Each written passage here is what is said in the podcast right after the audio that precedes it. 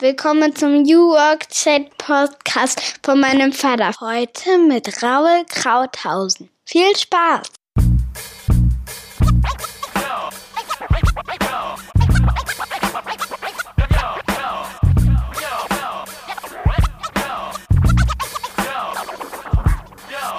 Und damit moin und willkommen zurück zum New Work Chat Podcast. Ich bin Gabriel und grüße euch wie immer am Freitag um 7.30 Uhr aus dem wunderschönen Rostock City oben an der Ostseeküste. Schön, dass ihr da seid.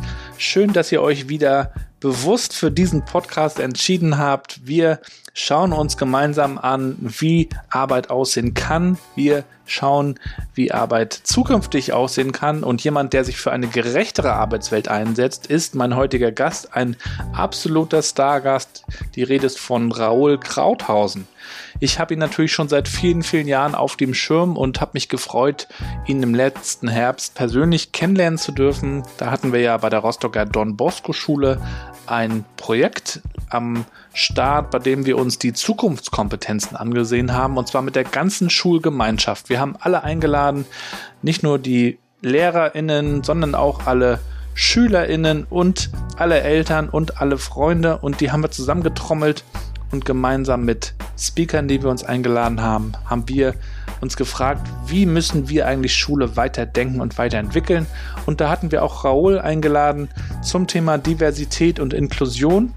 Und der Raoul bringt das immer ziemlich auf den Punkt. Er hat ja einen ganz feinen Humor und er schafft es auch wirklich on point zu sein, wie wir im Hip-Hop sagen würden, mit seinen äh, Messages. Und das tut er natürlich, weil er schon sehr, sehr lange auch in dieser Medienwelt aktiv ist. Und ich stelle ihn euch auch ganz kurz nochmal vor, falls ihr ihn noch nicht kennt. Also der Raoul ist geborener Peruaner, aber eigentlich Berliner. Er ist so wie ich, 80er Jahrgang. Er ist Aktivist mit den Sozialhelden. Er hat die Glasknochenkrankheit und ist Rollstuhlfahrer und Initiator der Wheelmap, einer Online-Karte zum Finden und Markieren rollstuhlgerechter Orte. Er ist ein Vollblut-Onliner, ehemaliger Online-Berater übrigens von Christian Ulmen. Deswegen hat er auch in dessen Serie Jerks mal mitgespielt. Er war mehrfach als Synchronsprecher am Start. Er ist studierter Kommunikationswirt und Design Thinker.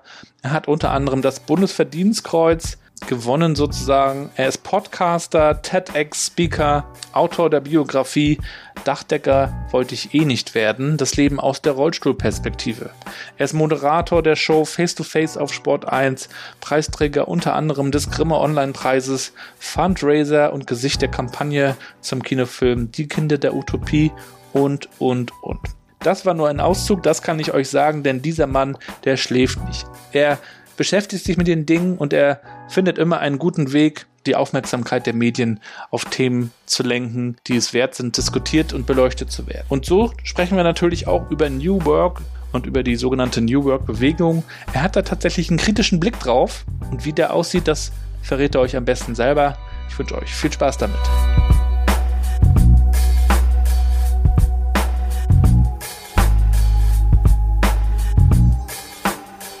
Ja, dann herzlich willkommen zu einer weiteren Folge meines Podcasts New Work Chat. Ich freue mich sehr, dass Raoul Krauthausen heute zu Gast ist. Viele Grüße nach Berlin. Hallo, schön, dass ich da sein darf. Freut mich sehr, Raoul. Wir sind ja in Kontakt gekommen über die Meetup-Reihe der Rostocker Don Bosco Schule zu den Zukunftskompetenzen der Schule. Schöne Grüße auch an Schulleiter Gerd Mengel, mit dem ich das ein bisschen zusammen organisiert und durchgeführt habe.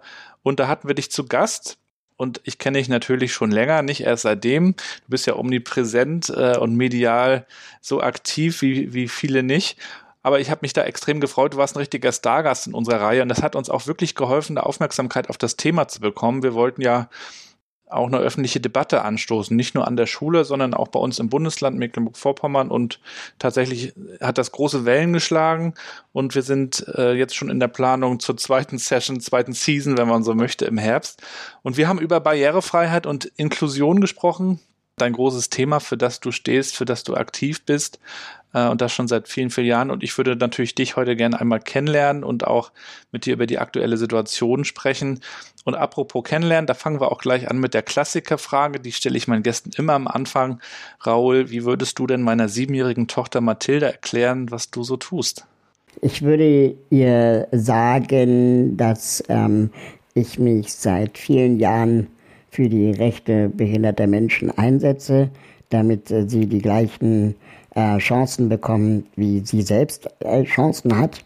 Ähm, und dass äh, ich äh, sie fragen würde wahrscheinlich, ob sie Menschen mit Behinderung kennt ähm, oder ob es ihr egal ist und ähm, dann irgendwie versuchen herauszufinden, was sie zu dem Thema wissen will und dann ihr versuchen anhand dieser Frage zu erklären, was das in meiner Arbeit bedeutet. Also ich glaube, sie hat da sogar auch äh, schon Berührungen. Sie hat ja auch in ihrer Klasse jemanden, einen, einen Jungen, der behindert ist. Also mhm. das ist ja an der Don Bosco Schule auch ähm, so, dass man dass man es versucht, äh, gut alles hinzubekommen. Achso, sie geht auch an die Don Bosco Schule, ja? Ja, genau. Meine okay. große und meine mittlere sind auch an der Don genau, Bosco Schule. Genau, dann, dann, würde ich hier sagen, dass diese Schule, in die sie geht, ähm, eine besondere Schule ist, äh, dass nicht jede Schule in Deutschland so ist und dass äh, ich mich aber dafür einsetze, damit alle diese Chance bekommen wie Mathilda und ihre Freunde. Und die zweite Frage, die ich auch dir stellen möchte, ähm, wäre, mit welchen fünf Hashtags würdest du dich beschreiben? Hashtag ungeduldig, Hashtag äh, Inklusion, Hashtag äh, Aktivist, Hashtag Innovation, Hashtag Beratung und Hashtag Augenhöhe bevor wir da auch reingehen, das Thema Augenhöhe hat ja auch viel mit Arbeit und mit neuer Arbeit zu tun, äh, über die wir hier auch im Podcast sprechen. Möchten wir natürlich auch nochmal wissen, wo du herkommst. Du bist ja in Peru geboren. Wie, wie kam das eigentlich, dass du nach Deutschland kamst? Wie bist du eigentlich aufgewachsen? Ähm, genau, mein Vater ist Peruaner, meine Mutter ist Deutsche.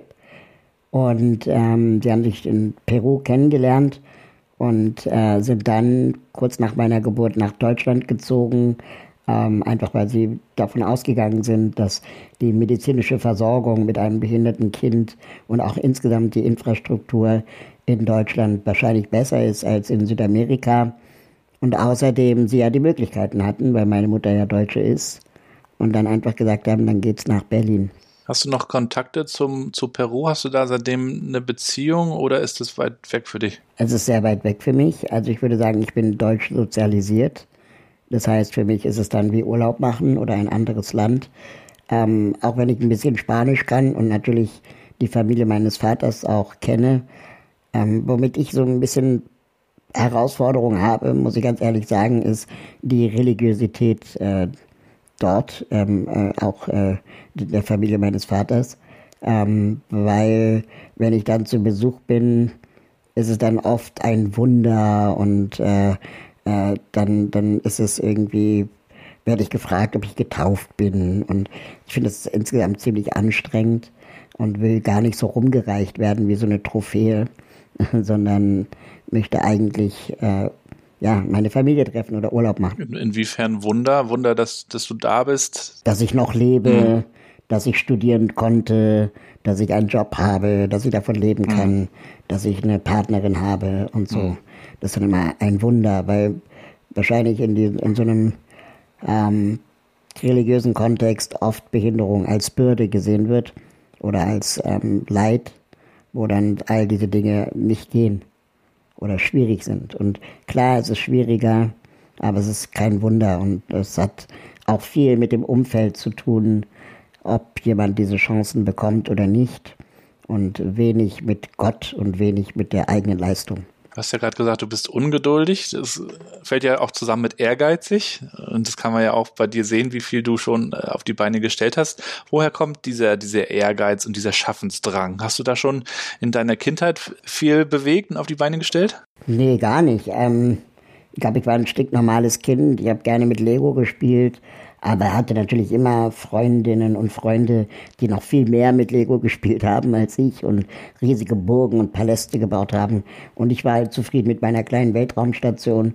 Ähm, also ich würde jetzt sagen, ich war nicht in irgendeiner Kategorie ein Überflieger oder so, sondern vielleicht war so ein bisschen mein, mein Kind, meine Kindheit davon geprägt, dass ich sehr viel Zeit mit Erwachsenen verbracht habe.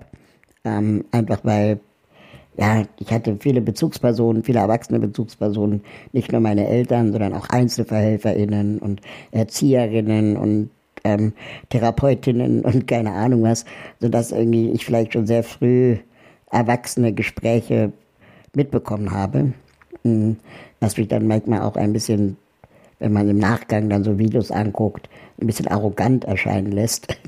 ähm, und dieser Schaffensdrang, glaube ich, kommt wirklich erst äh, durch, durch mein Studium. Also wo ich dann das Gefühl hatte, okay, das ist, läuft so viel schief äh, im Bereich Inklusion und Menschen mit Behinderung verglichen mit meiner eigenen Kindheit ähm, müssten wir eigentlich schon viel, viel weiter sein.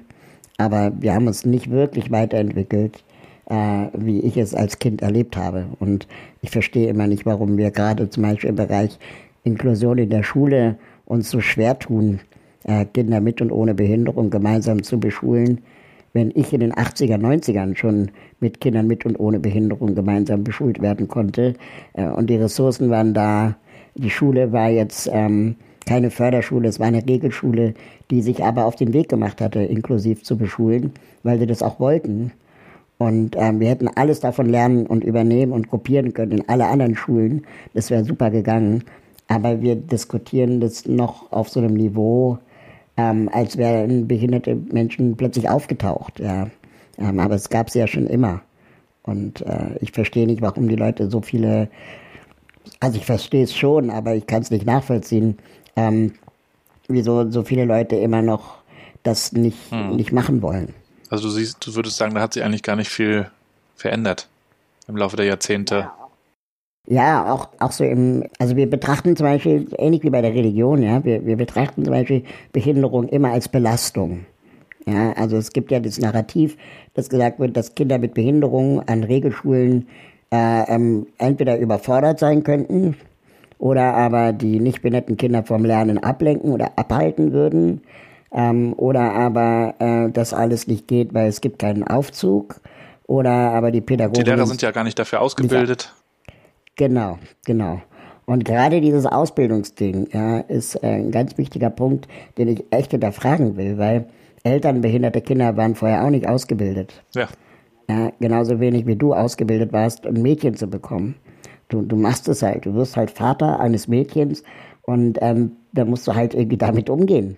Und ähm, vielleicht hättest du lieber einen Jungen gehabt, ja, aber ist halt nicht. Ja, die Lotterie des Lebens hat das anders entschieden.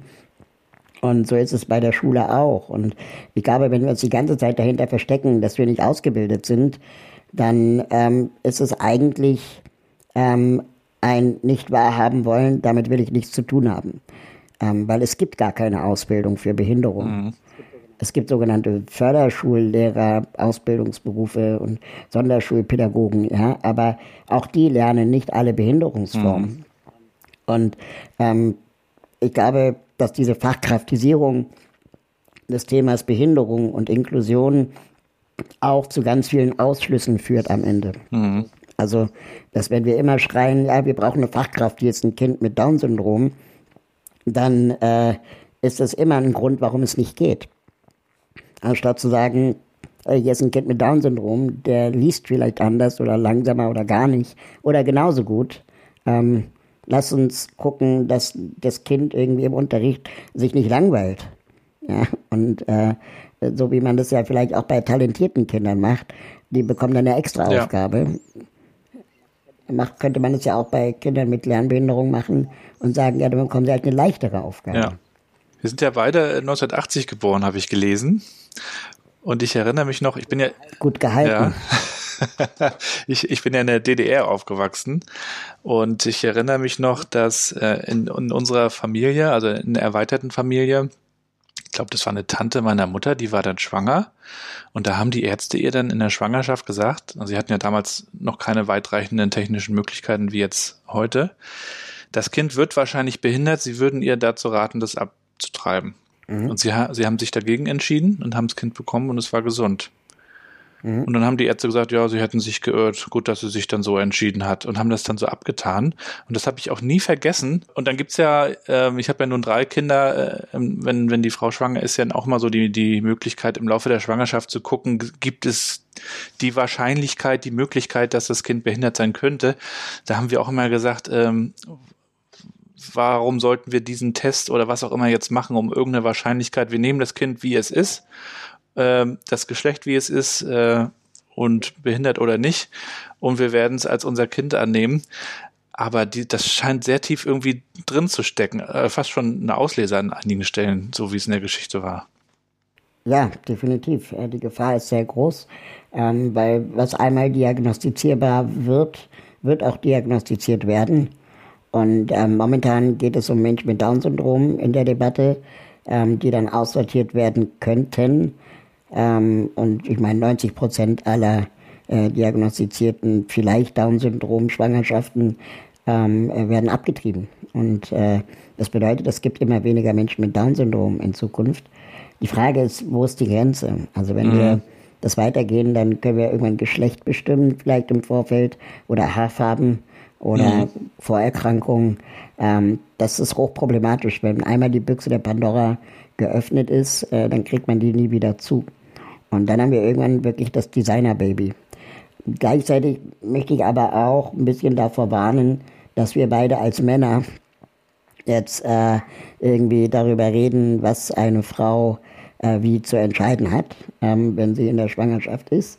Das heißt, wir müssen da, glaube ich, eine gesellschaftliche Debatte führen, die ähm, ich mir durchaus vorstellen könnte, in die Richtung geht, dass man sagt, bis zum dritten Monat äh, kann ohne Rückfrage, ohne Diagnostik gerne, und es wird ja auch so gemacht, ähm, abgetrieben werden, einfach weil es auch die Selbstbestimmung der Frau ist. Ähm, alles, was danach kommt, muss man vielleicht nicht unbedingt diagnostizieren. Das ist dann eben die Lotterie des Lebens. Ähm, Im Übrigen steckt dahinter auch, glaube ich, ein, ein Irrglaube, zu glauben, dass man Behinderungen damit ausmerzen könnte. Weil äh, 97 Prozent aller Behinderungen er, erwerben wir im Laufe des Lebens. Das heißt, äh, durch Unfälle, durch Erkrankungen und so weiter und natürlich auch durch Alter. Ja, wir sind eine alternde Gesellschaft. Es gibt immer mehr alte Menschen und die Menschen werden immer älter und dadurch gibt es auch immer mehr Behinderungen. Ähm, und die alten Menschen bringen wir ja auch nicht um.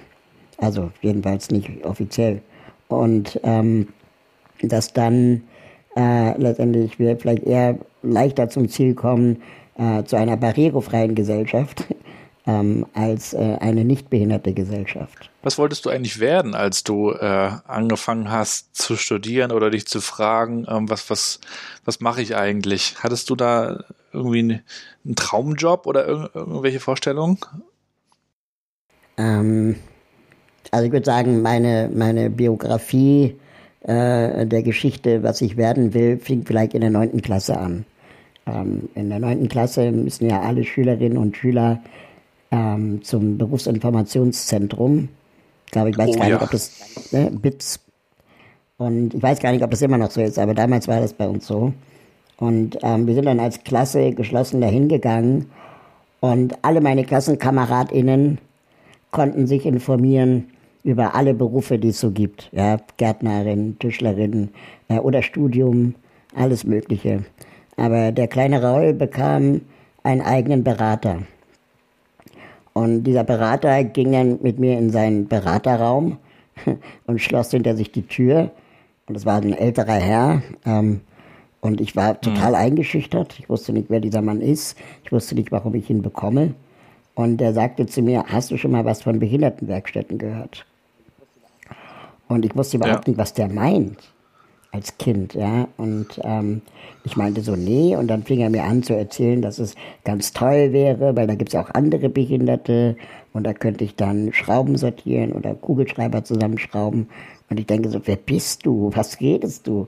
Und ich habe es überhaupt nicht gerafft. Und meine Mutter meinte dann, das kommt überhaupt nicht in Frage, dass du in irgendeine Werkstatt kommst. Ähm, du, du hast dich gefällig anzustrengen. Ja? Ähm, versuch irgendwie einen Schulabschluss zu machen. So leicht machen wir es ja nicht, ne?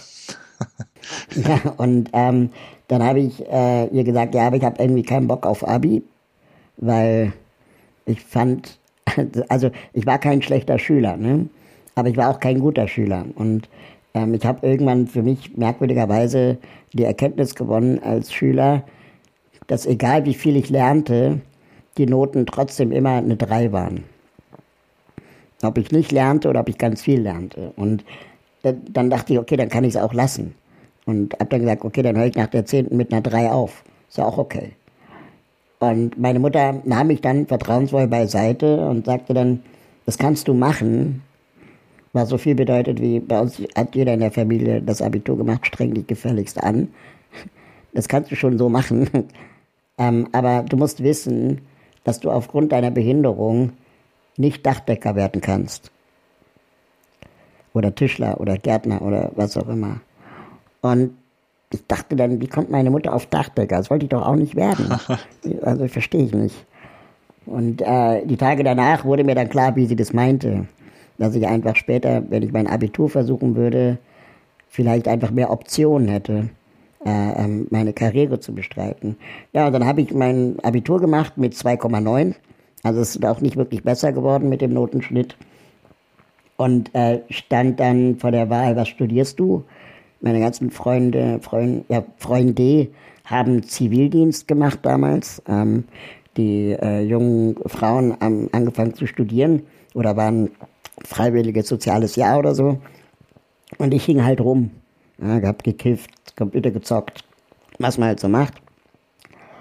Und dachte dann, okay, wenn jetzt alle meine Freunde mit dem Zivi fertig sind, dann kann ich auch mal anfangen zu studieren. Und habe dann mich beworben für Soziologie, BWL und VWL und wurde auf allen Unis genommen, weil ich eine Behinderung habe und über die sogenannte Härtefallregelung äh, ich genommen werden konnte.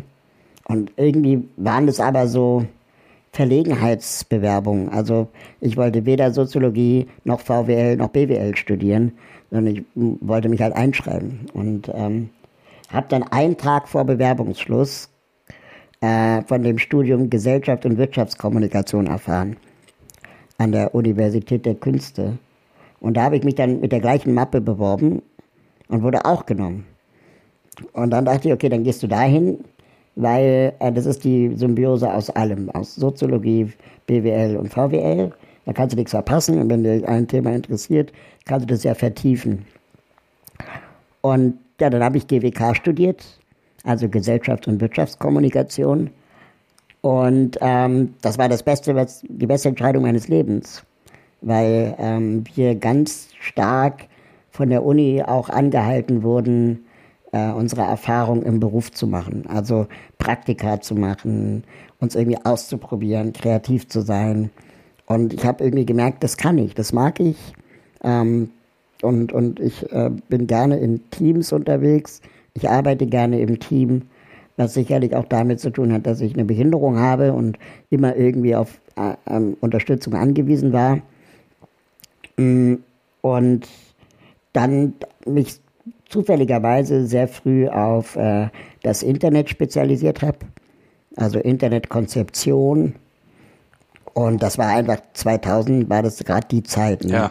Alle Startups und, und ja. Und äh, da habe ich dann ganz viel gelernt. So, lange Rede, kurzer Sinn. Viel in der Werbebranche gearbeitet, viel in, äh, äh, beim Radio gearbeitet.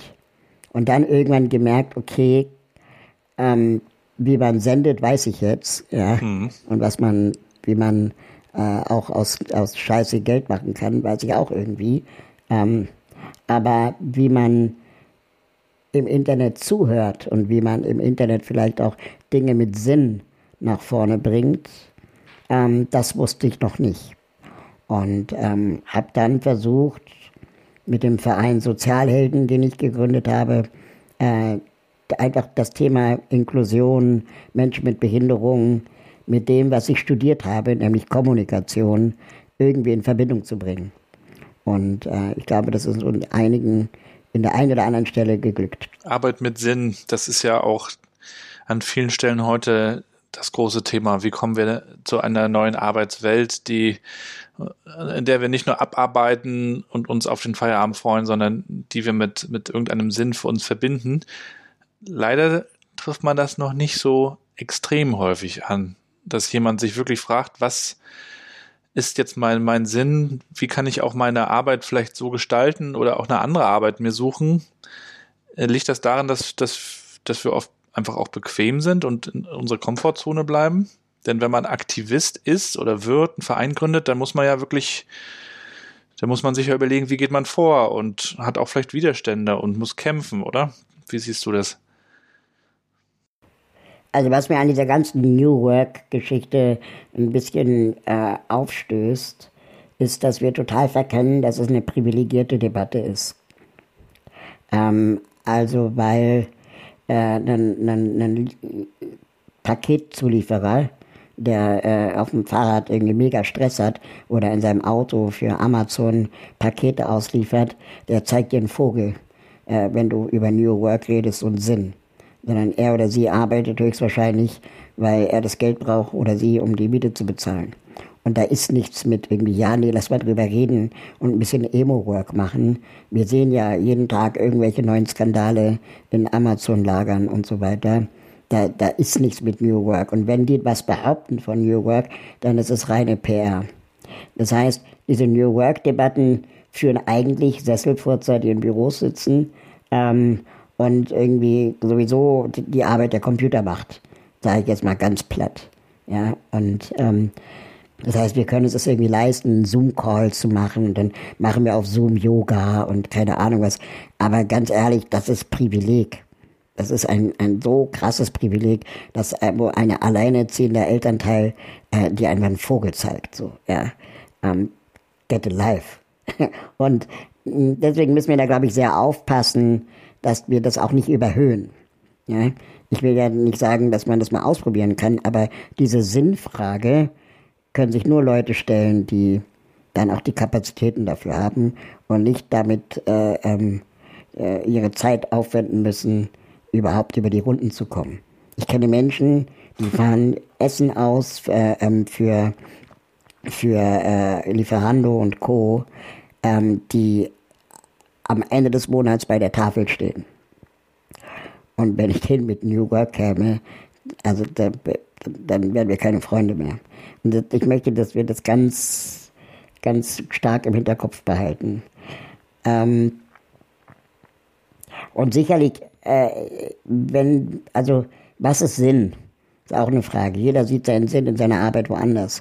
Eine, äh, eine Intensivmedizinpfleger äh, zu Corona-Zeiten hat natürlich auch Sinn in seiner Arbeit. Ähm, oder eine Kindergärtnerin, die schlecht bezahlt wird, hat auch einen Sinn in ihrer Arbeit. Ähm, oder eben jemand wie wir beide, die aus dem Agenturbusiness kommen, ähm, die sich den Sinn dann vielleicht, wenn wir mal ehrlich sind, dann eher irgendwie erflunkern, als ernsthaft äh, den Sinn darin sehen, für die nächste, keine Ahnung, große Kampagne eines großen Global-Konzerns ähm, zu planen. Und das ist aber das, womit diese Agentur Geld verdient. Das heißt, wir suchen den Sinn dann in den kleinen Kampagnen, die wir vielleicht pro bono machen oder wo wir vielleicht wirklich einen Sinn drin sehen. Aber ich glaube, der ganze, also da müssen wir auch ehrlich zu uns selber sein.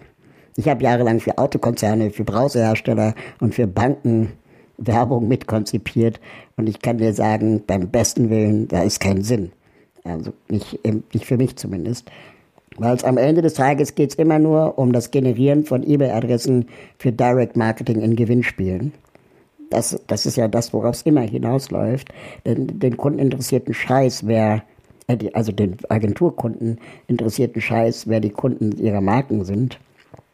Ähm, sondern er will einfach möglichst viel verkaufen. Und da gibt es nur wenige Unternehmen, die wirklich den ernsthaften Austausch und Dialog und Verbesserung und Purpose, wie man so schön sagt, äh, dann auch äh, sehen. Mhm.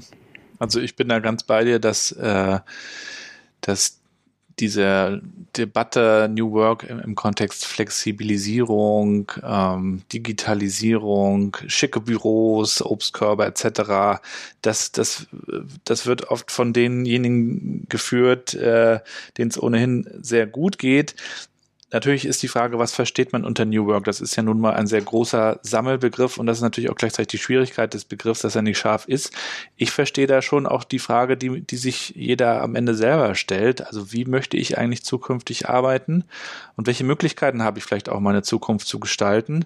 Und das ist ja auch die Frage, ne? Was kann ich bewegen? Wie kann ich was bewegen? Die Frage stellt sie ja auch. Also in die Selbstverantwortung und Selbstwirksamkeit zu kommen und natürlich gibt es ganz viele, denen es äh, wirklich schwer äh, fällt und, und die es nicht leicht haben. Aber vielleicht äh, kann man, kann man äh, wenn man diese Debatte ähm, gesellschaftlich mal führen würde, nicht über Digitalisierung sprechen, sondern darüber sprechen, wie man mehr Sinn reinbekommt, indem man zusammenarbeitet und das möglichst nachhaltig natürlich. Genau, aber trotzdem brauchst du am Ende diesen Amazon-Fahrer. Und ähm, der wird niemals im Team arbeiten, weil Amazon-Fahren funktioniert am besten allein. Äh, das ist am, auch am effizientesten wahrscheinlich. Ähm, das heißt, diese Teamdebatte funktioniert auch nur in bestimmten Berufen. Und ähm, dieses, ja, wie, wie kann ich meine Selbstwirksamkeit messen? Alles richtig. Ich, ich, ich verstehe auch den Ansatz. Und man soll sich diese Frage auch gerne stellen. Ich glaube nur, dass ähm, dahinter eine sehr neoliberale Idee steckt, ähm, die, naja, die so ein bisschen nach dem Motto, jeder ist seines Glückes Schmied äh, funktioniert. Und ähm, hinter dieser Jeder ist seines Glückes Schmied Geschichte steckt aber auch die Geschichte, nicht jeder Schmied hat Glück. Und ähm, warum hat nicht jeder Schmied oder Schmiedin Glück? Und das hat ganz viel mit Umwelt zu tun. Also in was lebe ich auf, äh, auf dem Land oder in der Stadt? Ist schon eine Frage über Glück oder Unglück in vielen Situationen. Wenn du eine Behinderung hast, erst recht. Ähm, hatte ich Scheißeltern oder hatte ich gute Eltern? Habe ich in meinem Umfeld Menschen, die an mich geglaubt haben oder nicht? ne? Ähm, werden mir ständig Steine in den Weg gelegt oder nicht? Das heißt, ähm, du kannst so selbstwirksam sein, wie du willst. Äh, wenn du einfach in Armut lebst, dann hast du die Arschkarte in Deutschland. Und, oder wenn du auf dem, auf dem Land lebst ohne Auto, hast du auch die Arschkarte. Und da kannst du noch so sehr wollen. Ähm, das, die, die es dann raus schaffen, das sind dann sowieso die Überflieger oder Überfliegerinnen. Aber sie lassen ganz viele Menschen dann auch zurück und ähm, wir feiern dann diese drei, vier Underdogs, die es geschafft haben und vergessen die hundert, die Tausende, die es eben nicht schaffen. Und ähm, das liegt dann aber nicht an denen, sondern eben an der, an der Schere, die immer weiter auseinandergeht zwischen Stadt und Land, Arm und Reich äh, ähm, und so. Und das müssen wir wirklich äh, viel mehr in den, in den Fokus nehmen. Mhm. Bei, also ich glaube, die, ich habe es deswegen so neoliberal genannt, weil es mich an ganz viele andere Debatten erinnert. Da wird dann zum Beispiel auch gesagt, wenn du eine Bambuszahnbürste kaufst, schützt du die Umwelt. Aber die Zahnbürste war nie das Problem. Ja, sondern das Problem ist einfach, äh, dass wir in einer totalen Überflussgesellschaft leben äh, und wir nur mit Verzicht die Umwelt retten werden, aber nicht durch die Bambuszahnbürste. Und diese Erzählung wird uns aber ständig gemacht werden. Es fängt jetzt an mit dem Elektroauto. Das Elektroauto ist die Antwort. Nein, weniger Autos ist die Antwort. Nicht das Elektroauto. Ähm, und mehr ÖPNV ist die Antwort. Mehr Verkehr auf dem Land, barrierefrei ist die Antwort und nicht äh, Elektroautos. Das, das geht einfach nicht in meinen Kopf. Wir führen immer falsche Debatten, finde ich. Ja, so Scheindebatten, dass wir so unser Gewissen beruhigen, ja. wir tun ja jetzt was. Wir kaufen jetzt äh, vegane äh, Speisen, die sind dann aber dreimal in Plastik eingepackt. ja, genau. Und oder oder was? Geschälte, hat meine Freundin gestern gesagt, geschälte Apfelsinen in Plastik genau. eingepackt. Hast du denn den Eindruck, du bist ja jetzt stark auch in den Medien aktiv, du, du moderierst, äh, du bist auch in Fernsehserien, bei Jerks warst du zu Gast. Hast du den Eindruck, dass du ähm, mit deinen Impulsen die Diskussion voranbringst? Siehst du da auch eine positive Entwicklung bestenfalls? Ich wünschte, es wäre so. Äh, ich wüsste nicht, wie ich das messen soll.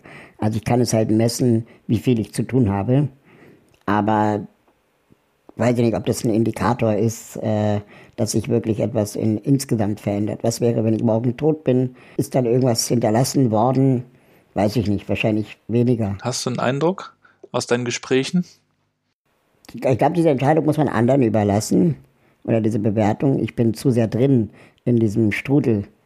Ähm, und ich würde mir wünschen, und das Feedback bekomme ich schon manchmal, wenn andere Menschen mit Behinderungen sich vielleicht durch mich ermutigt sehen, ähm, äh, aktiv zu sein und auch irgendwie den, den Platz in der Gesellschaft einzufordern ähm, und auch dafür zu streiten.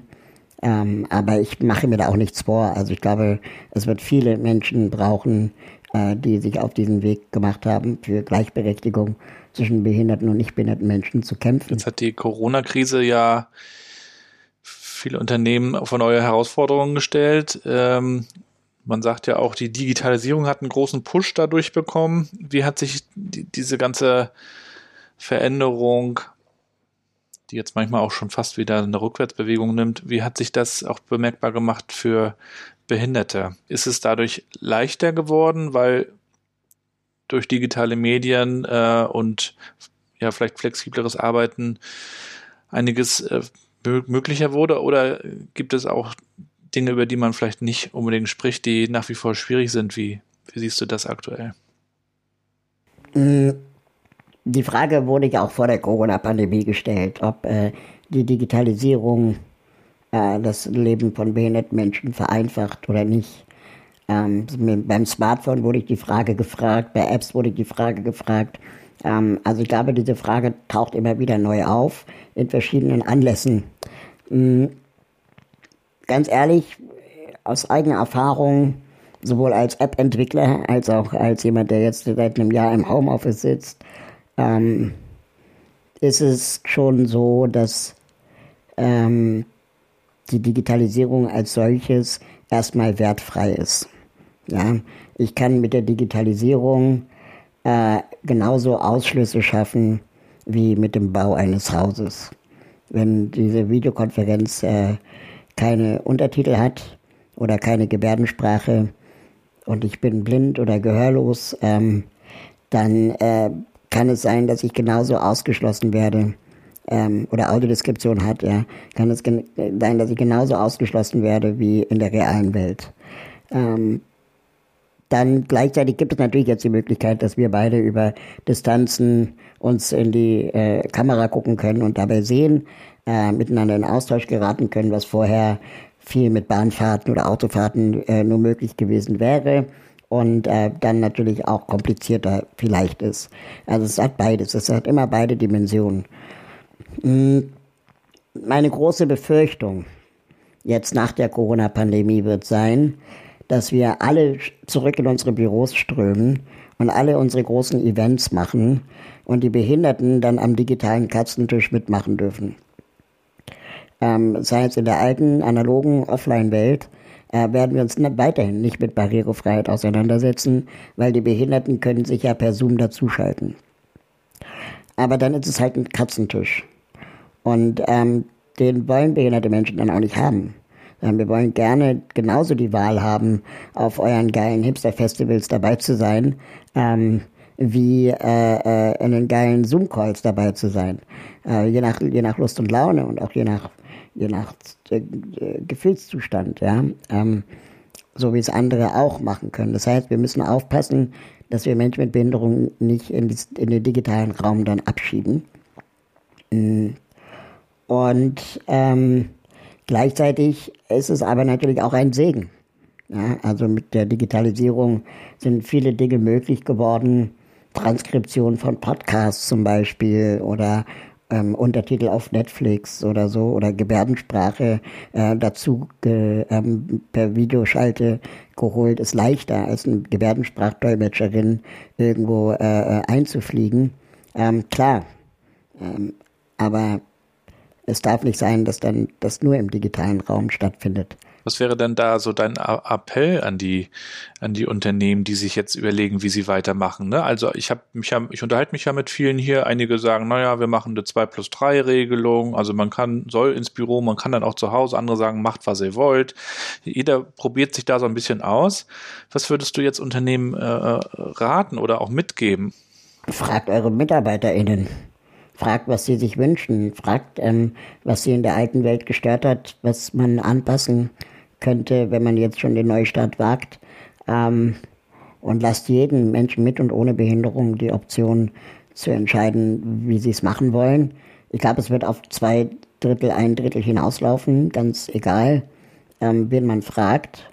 Und dann beide Seiten immer auch äh, regelmäßig nochmal neu abfragen, ob, ob das immer noch okay ist, so wie sie sich damals entschieden haben, ob man sich umentscheiden möchte und was äh, man in die eine oder in die andere Richtung anpassen könnte oder müsste. Das wussten wir im Büro auch machen. Ja, wir haben, ich meine, wenn man Kinder zu Hause homeschoolen muss, das kennt sie ja wahrscheinlich, dann äh, haben die ganz andere Möglichkeiten, sich im Beruf einzubringen, als jemand, der keine Kinder hat. Und darauf Rücksicht zu nehmen und dann auch zu wissen, es gibt keinen Büroraum, den man zumachen kann. Das heißt, im Hintergrund kann es vielleicht äh, Kinder geben, die irgendwie laut sind. Mm, und dann gab es zum Beispiel bei uns das Ritual, dass wir zwei Tage die Woche haben, wo es keine Meetings gibt. Ähm, damit die Eltern ihren, ihren Arbeitsrhythmus auch selber planen können. Und äh, dann da, daran haben sich ähm, alle zu halten. Ja? Dann muss man sich halt an anderen Tagen mieten äh, oder aber nicht alle mieten oder nur die mieten sich, die keine Kinder haben, aber die Eltern müssen nicht. Und das wird ihnen auch nicht krumm genommen. Und äh, die Tage können sie sich aussuchen. Und so, also solche Flexibilitäten dann auch zu schaffen. Mussten wir aber auch erst lernen. Mhm. Aber du, äh, bist du gerne im, im Büro oder arbeitest du lieber zu Hause oder magst du den Mix? Also ehrlich gesagt, ich bin lieber im Büro, weil ich dann auch die Arbeit in der S-Bahn lassen kann. Ja, und dann irgendwie, wenn ich zu Hause bin, bin ich zu Hause. Jetzt ist irgendwie mein Büro ein paar Zimmer weiter zum Schlafzimmer. Und das führt dann dazu, dass ich früher anfange zu arbeiten und äh, später aufhöre zu arbeiten, weil ich mir den Fahrtweg spare. Mhm. Und wenn ich Mittagspause mache, sitze ich in der Küche und arbeite weiter. Und das ist irgendwie nicht so geil. Ja, es wird ja auch alles erst, ich glaube, letztes Jahr haben wir uns noch so ein bisschen drüber gefreut, dass wir so ein bisschen effektiver sind, die Meetings effektiver sind und mittlerweile merken wir aber, es bleibt auch ein bisschen was auf der Strecke, sowohl für einen selber, diese Ruhephasen, die man ja auch in der Fahrzeit ja. hat, als auch dieses äh, Soziale manchmal miteinander, dieser Austausch, mal so ein Witzchen oder mal nachfragen, wie geht's dir? Genau. Also ich war gestern in München ähm, und ich bin mit dem Auto nach München gefahren und es war früher Standard ja, und diese sieben Stunden im Auto, die waren der Horror jetzt gestern, wo ich einfach dachte, Alter, das hast du früher echt gemacht.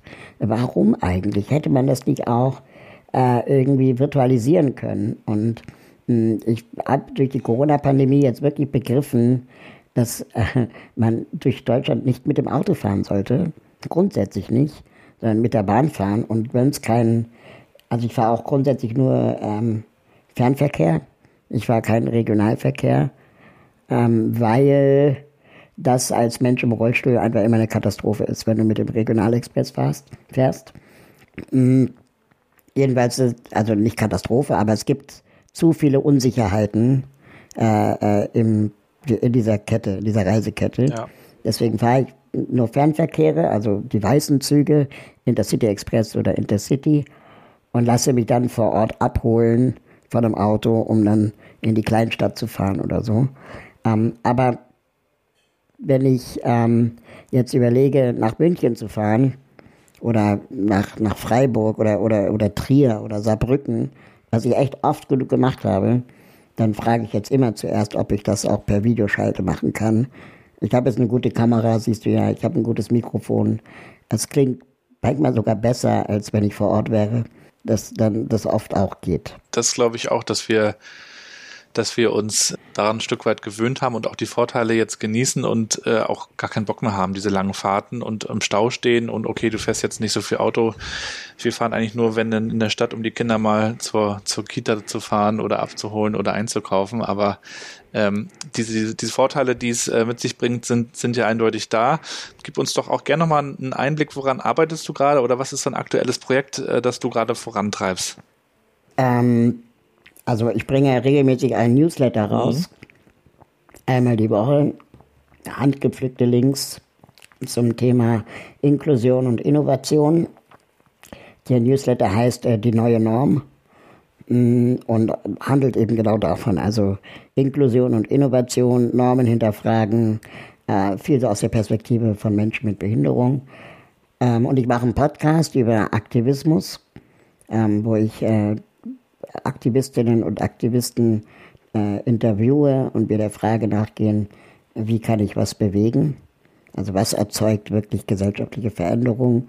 Was kann man lernen aus der Arbeit von Carola Rakete oder Tupoka Oget, ähm, wenn es um äh, Aktivismus für fürs Klima geht oder, oder äh, von, von schwarzen Menschen geht. Ähm, was, welche Fehler sollten wir vermeiden? Ja. ja. das ist so eigentlich die Frage. Und ansonsten bei den Sozialhelden ganz viel aktiv sein, die, die, die für die Rechte von behinderten Menschen mich einzusetzen. Momentan treibt uns natürlich das Thema um ähm, Verpflichtung der Unternehmen und Privatwirtschaft für Barrierefreiheit, dass wir die Erkenntnis haben, äh, dass wir mit Freiwilligkeit hier nicht mehr weiterkommen. Freiwillig unter, senkt auch kein Unternehmen CO2 und freiwillig führt auch kein Unternehmen eine Frauenquote ein. Das funktioniert nur ähm, mit gesetzgeberischen Maßnahmen. Das heißt, äh, wir fragen uns gerade, wie man hier den Gesetzgeber dazu bringen kann, da ein bisschen mehr Druck zu machen. Sehr gut. Tun wir in die Shownotes alles rein, Raul. Und ich würde auch dir natürlich gerne noch zum Abschluss des Interviews, das ist auch klassisch so, nochmal drei, vier Sätze rüberschmeißen nach Berlin, die du bitte spontan beendest. Dann fangen wir mal an. Alles klar. Ein Buch, das ich empfehlen kann, ist Exit Racism von Tupoka Oget. Ich schalte ab, indem indem ich äh, meinen Laptop zuklappe und irgendeinen Trash im Fernsehen gucke. Die längste Zeit, die ich offline war, war? Ähm, bei meinem vierwöchigen Urlaub in Südamerika. Vier Wochen durchgezogen? Nicht schlecht. Ja, aber vor Jahren, also schon. Damals war Internet noch teuer, mobil. das hat geholfen in der Abschreckung. Oder in Bangladesch. Ähm, da gab es dann auch nicht überall Netzabdeckung oder eben ein Wochenendurlaub in Brandenburg wo die Netzabdeckung noch schlechter ist als in Bangladesch. Ja, Mecklenburg-Vorpommern ist es auch noch ausbaufähig. Da werben ja, wie gesagt, schon einige Hotels mit Digital Detox endlich mal äh, abschalten, weil es gibt ja auch gar kein Internet. Aber meine These ist ja, dass wir Entwicklungshilfe bräuchten von äh, Telekommunikationsunternehmen aus Bangladesch, ähm, dass sie mal zu uns kommen und sagen, wie man ein vernünftiges Netz aufbaut und nicht Entwicklungshilfe immer andersrum. Betrachtet. Ja, ich habe ja den äh, Digitalminister von Mecklenburg-Vorpommern interviewt es ja, naja, er hat nicht nur Digitalisierung, er hat auch noch Energie und Infrastruktur unter sich. Und er hat gesagt, der Fehler war, dass man vor ein paar Jahren, also ich weiß nicht genau, wann es war, das ganze Thema Netzausbau in private Hände gegeben hat und äh, die großen Player wie Telekom und Co. einfach nicht verstehen, warum sie in der Fläche und in Mecklenburg-Vorpommern sind wir, glaube ich, das dünn besiedelste Land, die verstehen einfach nicht, warum sie da äh, investieren sollen und ausbauen sollen. Und das kriegt man jetzt nicht mehr eingeholt. Was ich also krass fand, war, dass äh weiß nicht, welche Regierung das war, die, die aktuelle, also in der letzten Legislaturperiode oder in der davor. Ich meine, wir haben ja Merkel schon lange, ähm, aber dass sie doch dann gesagt haben, digitale Netze wird aufgeteilt in Kabel und Funk. Und Kabel macht irgendwie Andi Scheuer und Funk macht irgendwie Wirtschaftsministerium, glaube ich. Wo man auch denkt, so, kann man das wirklich so trennen? Macht das Sinn? Aber wir haben noch zwei Sätze, Raoul. Ein Podcast, in dem ich gerne mal zu Gast wäre, ist. Alles ist gesagt von Zeit Online. Wie viele Stunden würdest du machen? Hm, so lange bis alle ist, mindestens drei. Sehr schön. Und in fünf Jahren unterhalte ich mich im New Work Chat Podcast über. Oh, oh wow. Ähm, über wie wir ähm, Gute Frage. Muss ich mal drüber nachdenken. Ja, über Innovation mit Menschen mit Behinderung und nicht für. Sehr schön. Du bist ja auch, da müssen wir nächstes Mal drüber sprechen, auch im Thema Innovation tief drin mit 3D-Druck und Co. Also ja. das tun wir auch nochmal in die Shownotes, da ist extrem viel los. Auch deine, deine Seiten wheelmap.org, selfpedia.de und ähm, das tun wir alles mit rein. Ich danke dir auf jeden Fall herzlich für dieses Interview. Hat mir großen Spaß gemacht, der Austausch, Raoul. Sehr gerne. Schauen wir, dass wir jetzt alle gesund durch diese Pandemie kommen. Und dir also alles Gute, viel Erfolg weiterhin, bleib gesund. Danke. Und wir bleiben in Kontakt, ja? Genau. Bis dann. Ciao. Ja, und damit sind wir auch schon wieder am Ende der heutigen Folge mit Raoul aus Berlin. Ich hoffe, es hat euch gefallen. Wenn ihr noch Fragen habt, schickt mir die gern. Ich leite die natürlich weiter. Folgt Raoul, checkt dazu mal die Show Notes, checkt seine Webseite, hört mal in seinen Podcast rein, holt euch sein Buch. Also er ist vielfältig unterwegs. Und ich würde natürlich auch gerne seinen Punkt, seine Kritik an der New Work Bewegung nochmal aufnehmen und fragt mich natürlich auch, was ihr darüber denkt. Ist das wirklich auch eine privilegierten Debatte, die wir da führen oder nicht? Wie seht ihr das? Herr mit der Meinung, schreibt mir über LinkedIn und Twitter. Vielleicht mache ich da auch eine kleine Blogparade draus. Apropos, kontaktiert mich auch gerne über meinen Blog gabrielrad.com. Schreibt mir, wenn ihr noch Wünsche und Ideen habt, wenn ihr sagt, ihr kennt noch jemanden, der mal hier zu Gast sein sollte. Da freue ich mich auch immer über Hinweise und über Intros. Und wenn ihr generelles Feedback habt, auch dann immer her damit. Ansonsten folgt doch dem Podcast bitte auch, abonniert ihn, bewertet ihn bitte, empfehlt ihn weiter. Vielen Dank dafür. Wünsche euch alles Gute aus Rostock City. Habt einen schönen Sommer, eine schöne Sommerwoche, bleibt gesund und bleibt connected.